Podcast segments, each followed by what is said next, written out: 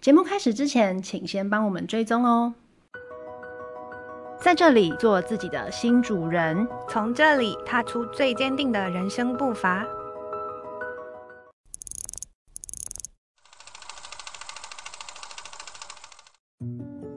Hello，大家好，欢迎来到今天的野莓之地，我是孙孙医师，我是 Y Y。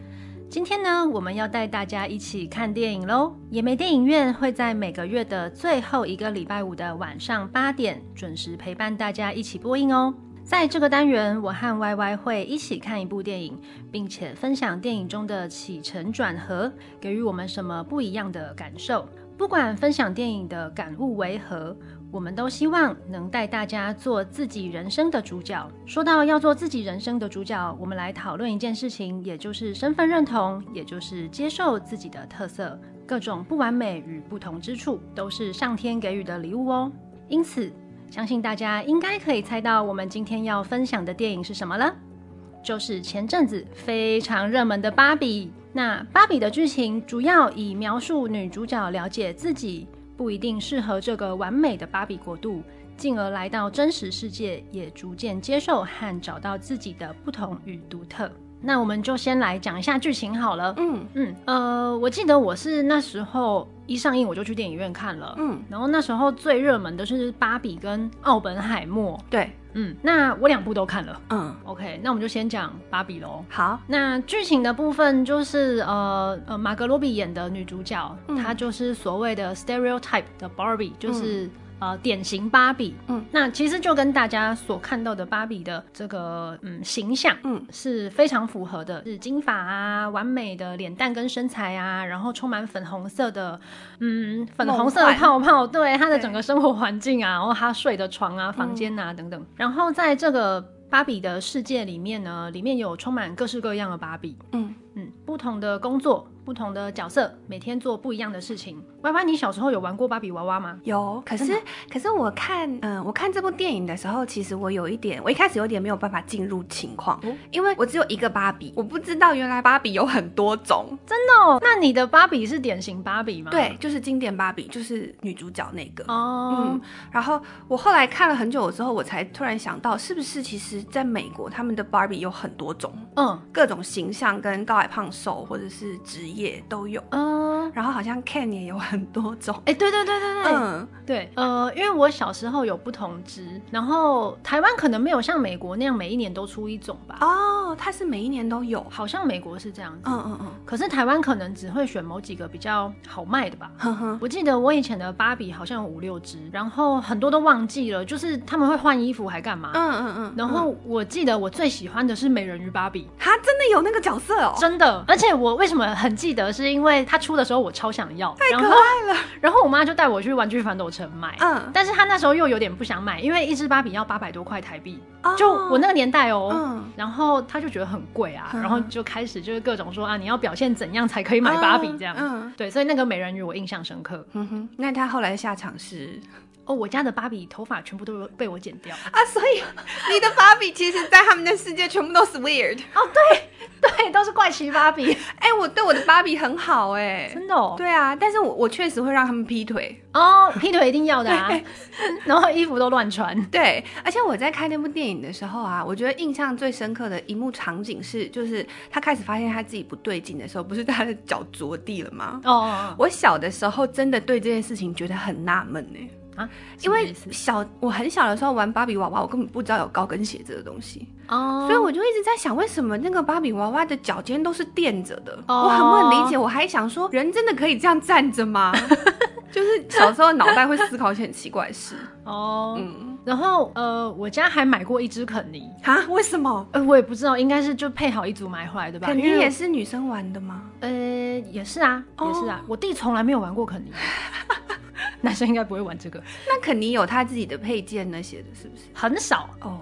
Oh, OK，就是芭比娃娃可能有一百件衣服，嗯，可是肯尼可能三件哦之类的，嗯，就没有人要玩肯尼啊。那你知道那是她男朋友吗？不知道，我只记得他会穿西装哦 oh, 好像有印象，经典白人男性的那种，对对对，就是那个模样，就哦，好像她老公吗？还是她男朋友啊、嗯、什么之类的？可是就被放在一边，嗯。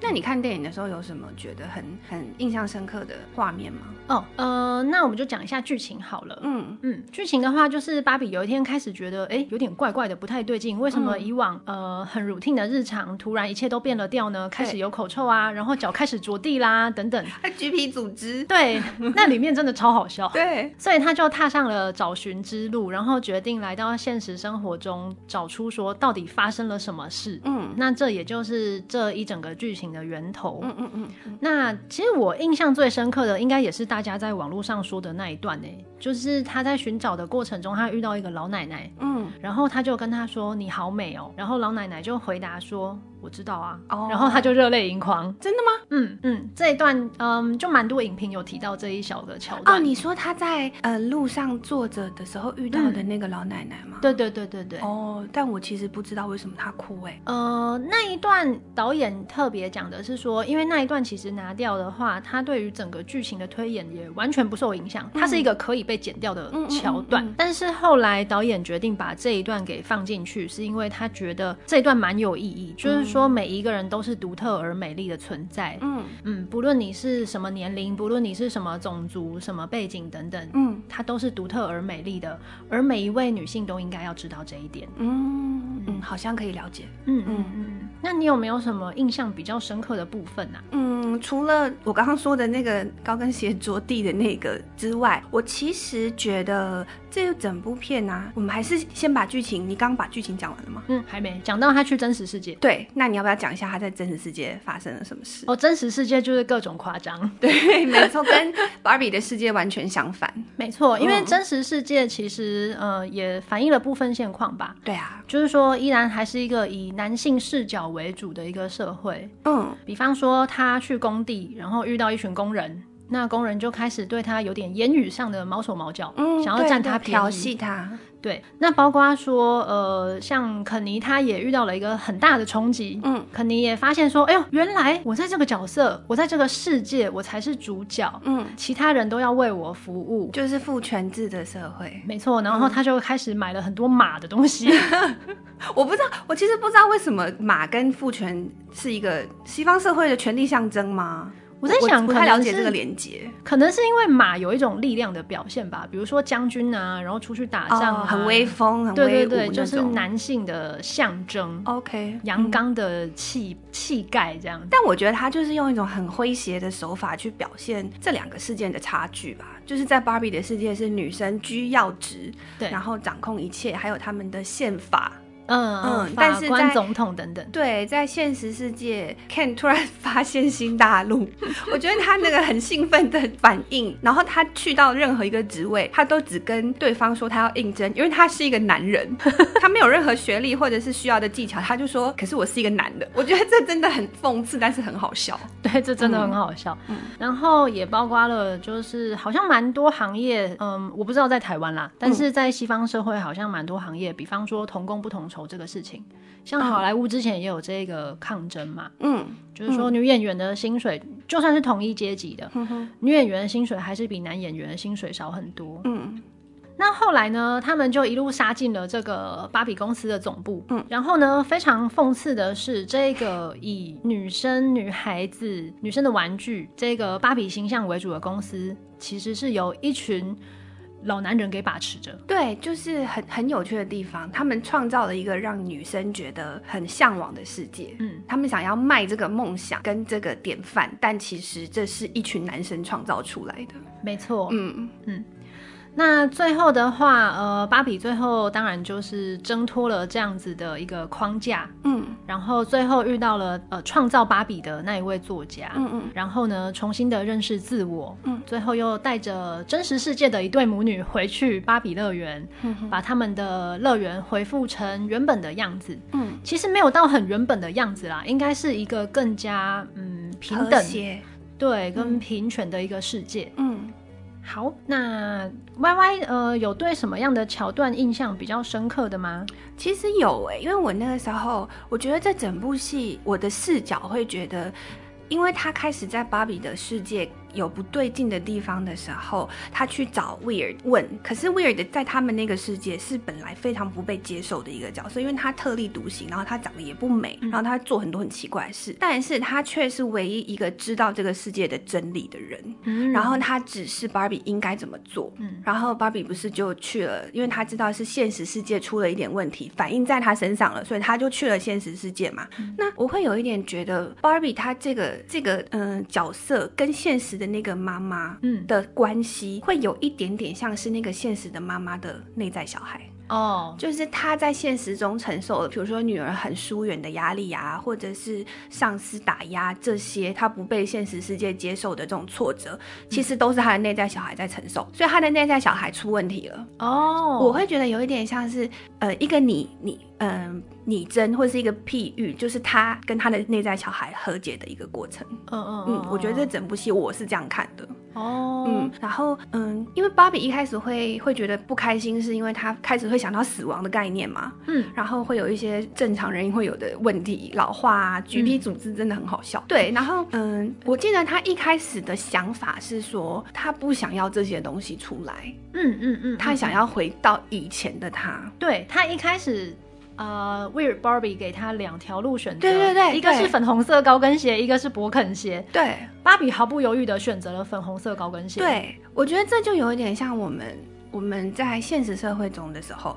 如果我们遇到了这种挫折，遇到了负面的不开心的事情的时候，我们通常想的是：我希望这个事件不见，我想要踢掉这个事件在我的生活中，嗯、我想要回复没有遇过这个事件的时候的我。嗯嗯。但是其实这个电影带给我们的走向就是，它没有办法不见的，它发生了就是发生了。你要想的办法是，嗯、它就是嗯一个你身上的印记，你就是带着它往前走，嗯、然后生命会自然开展，嗯、给你一个不一样的解。嗯，嗯，我觉得蛮。蛮有寓意的，嗯嗯嗯嗯嗯，我觉得讲到框架这件事情啊，其实很有趣诶，就是说，当我们看到办公室一群人啊，其实是一群呃老白男，嗯，他们创造了这个社会的一个象征或是一个教条，告诉所有人说，典型的女生、受人称羡的女生、成功的女生、有魅力的女生应该长成什么样子，嗯，男生喜欢这个样子。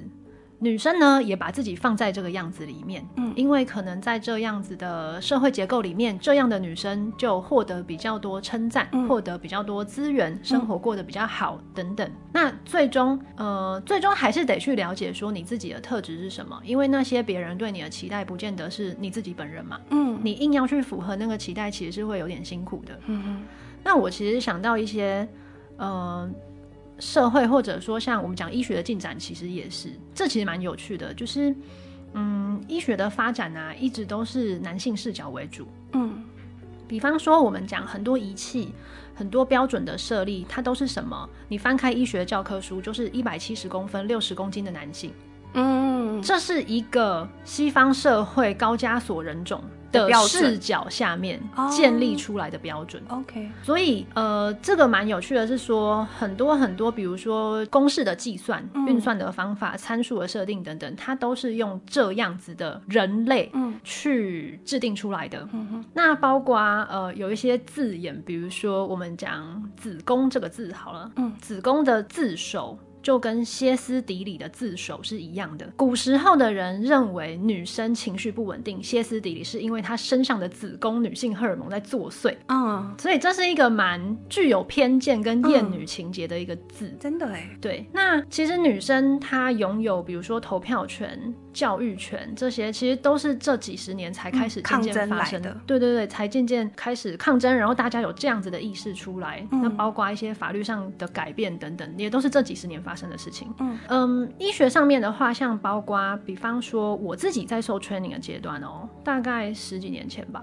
那也才是一个各个医院会开始设立，比如说妇女医学部、儿童医学部、嗯、高龄医学部这样子的机关设置制度的设计才会出来。嗯，因为以往的分科比较像是说，哦，我们就啊心脏科啊、胸腔科啊、泌尿科啊什么，那其实就是一个很传统的概念。但是当我们今天把比如说好妇女医学部这个科别独立出来的时候，里面有什么？有妇产科，有一般外科里面的乳房外科，嗯，它就可以被包含。在里面，因为一般外科 （general surgery）。它包含的是呃肠胃道的跟乳房，以前是 combine 在一起的。嗯，你懂我意思吗？如果你今天是一个乳癌患者，或者说你的胸部要去开什么刀，可是你旁边这边等的全部就是一群大杂锅打在一起。嗯，嗯，那你今天如果是去一个妇女医学部特别设置的一个地方，你是不是就会觉得比较安全感，嗯、比较隐私性等等？嗯、因为很多检查你必须是要换衣服的嘛。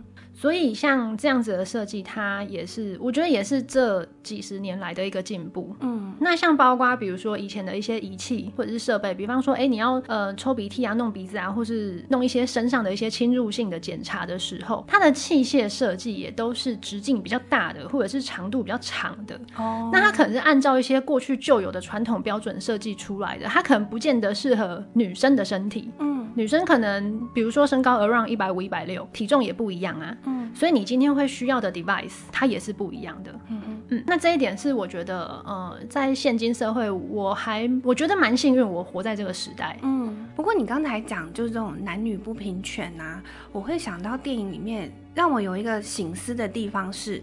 呃，因为在 Barbie 的那个世界里面，男性是比较低阶的嘛。嗯，对。那当 Ken 他到了现实生活的时候，他非常的兴奋，因为他突然觉得，就是原来他可以过这种生活的时候，其实我也觉得这有点代表说，不管是男生还是女生，其实没有人喜欢被压抑、被主宰，嗯、或者是被忽视。嗯，所以他们才会就是后面才会衍生出 Ken 想要修改宪法，然后有点男女在对战的这种过程。哦、可是，嗯、呃，电电影里面有一个金句，我自己听了，我觉得很有感，就是，但是我忘记那谁讲的，嗯、就是有一句话是说，我们战斗只是因为我们不知道自己是谁。哦，嗯，我觉得就有点像是这样，因为，嗯、呃，大家都想要不知道自己的定位，对于自己的存在感觉不确定、焦虑，所以会把相反的存在视为是敌人，然后就开始战斗。嗯、可是其实两方都是在为这个世界带来更美好的人啊。嗯嗯嗯嗯，我觉得后来就是他们建立的那个新的芭比乐园。也是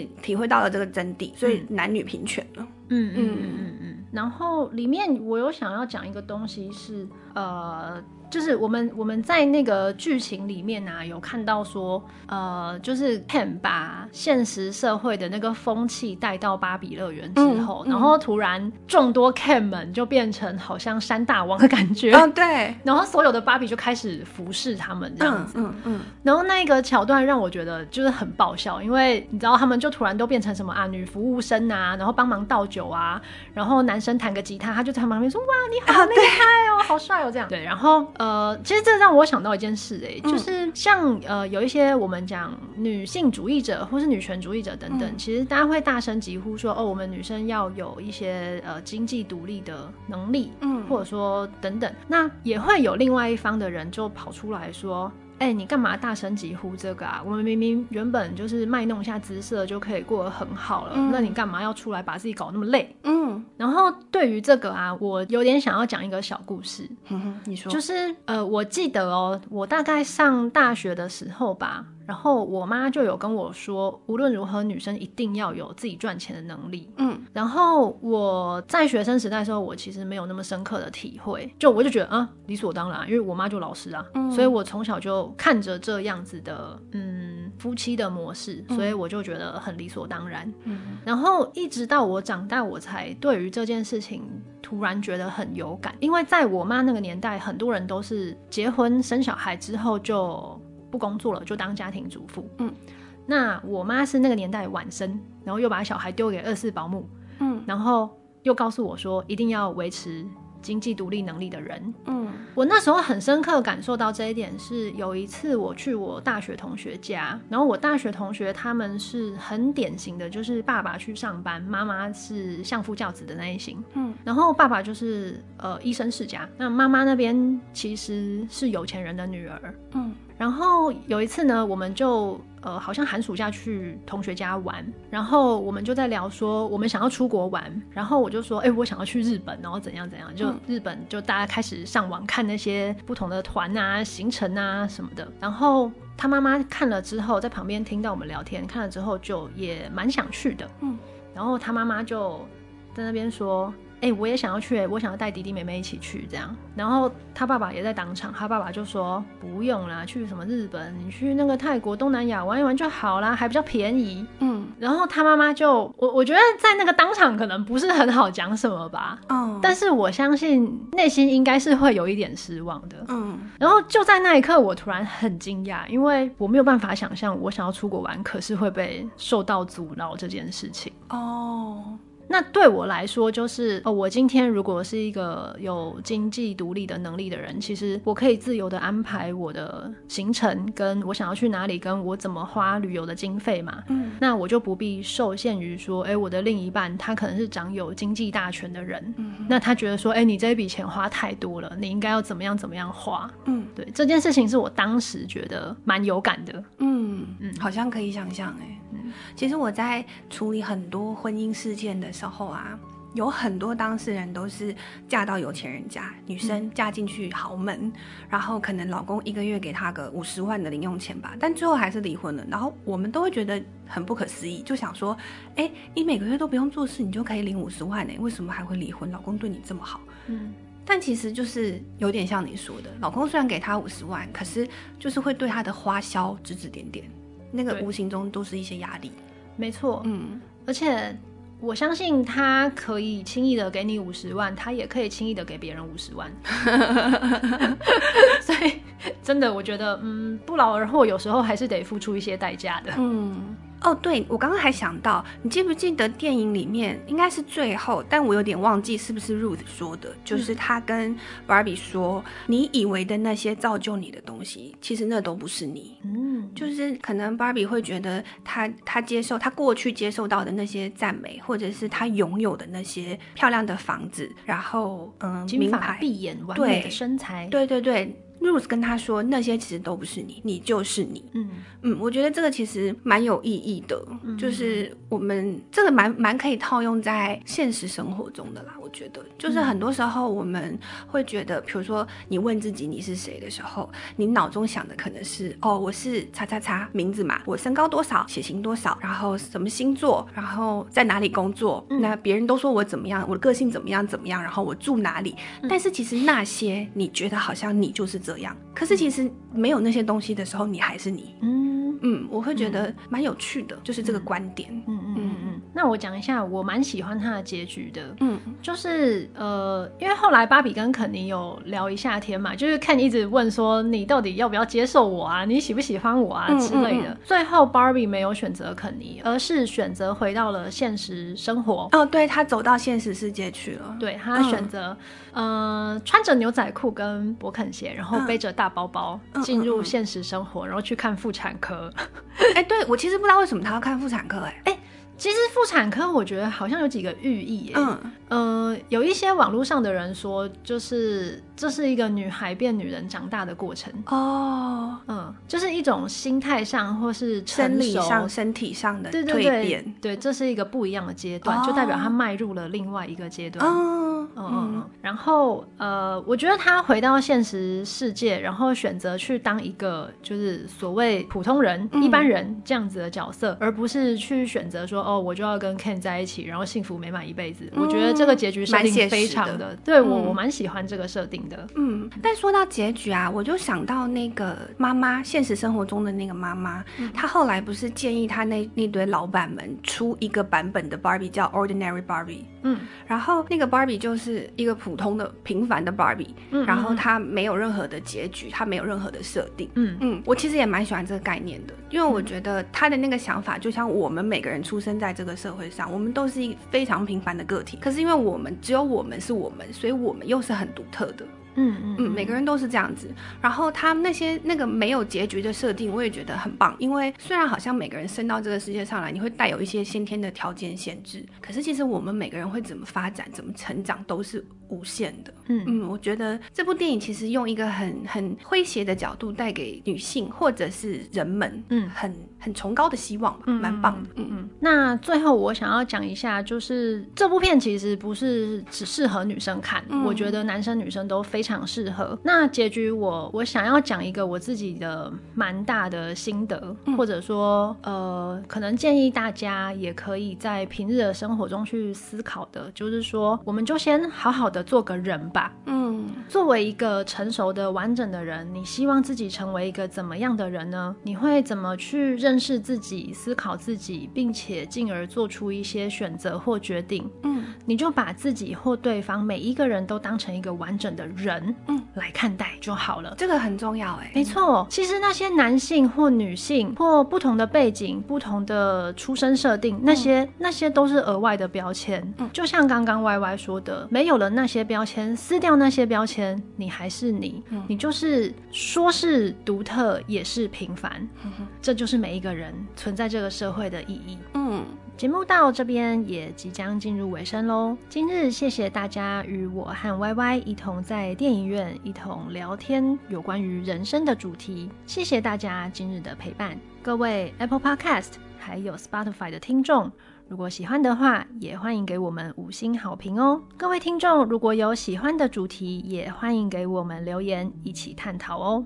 那我们下回见喽，拜拜。